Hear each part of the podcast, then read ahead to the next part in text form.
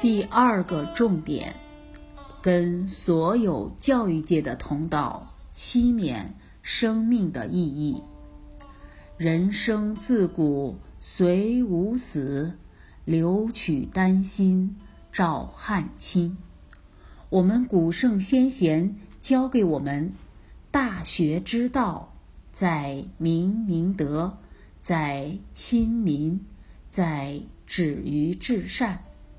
其实这句话就是把人生的意义讲得非常清楚了。人生意义何在？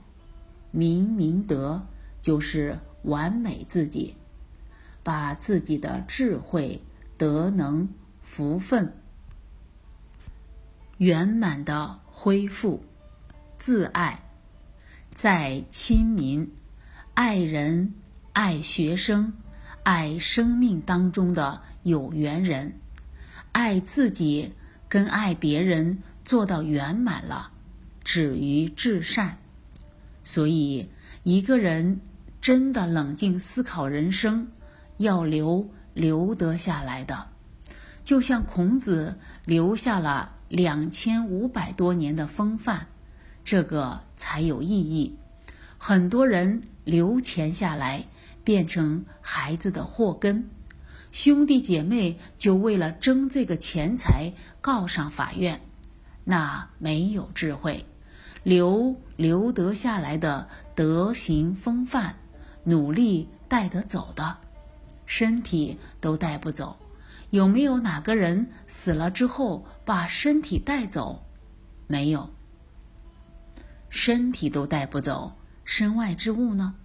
更带不走，但多少人终其一生几十年都在追求身外之物，都是带带不走的，耗了一生，然后越追求越贪心。所以孔子提醒我们：君子有三戒，年少的时候血气未定，戒之在色。确实。不赶快教育青少年，真的被色欲毁了身体，毁了一生，思想观念都偏邪了。《弟子规》要赶紧教，非圣书，秉物事，必聪明，坏心智，及其壮也，血气方刚，戒之在斗。不懂得欣赏、效法别人。反而对立、竞争、争斗起来，造了很多罪业，团体都不和谐。及其老也，年纪大了，血气极衰，戒之在得，患得患失，一开口就要跟人家比这一生做了什么，或者就要比我儿子赚多少钱，我女儿学历多高。哎呀，累死了！越活越累，越活越笑不出来。不读经典，开不了人生的慧眼，会越活越堕落。所以，努力留得下来的家道家风，一生的德行风范，努力带得走的灵性的提升，灵性的智慧，一生所行的善事，都带得走。所以，第二个重点，生命的意义。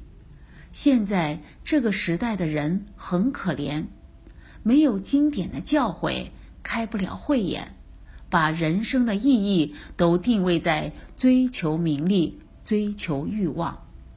现在整个社会最严重的问题，拜金主义、享乐主义。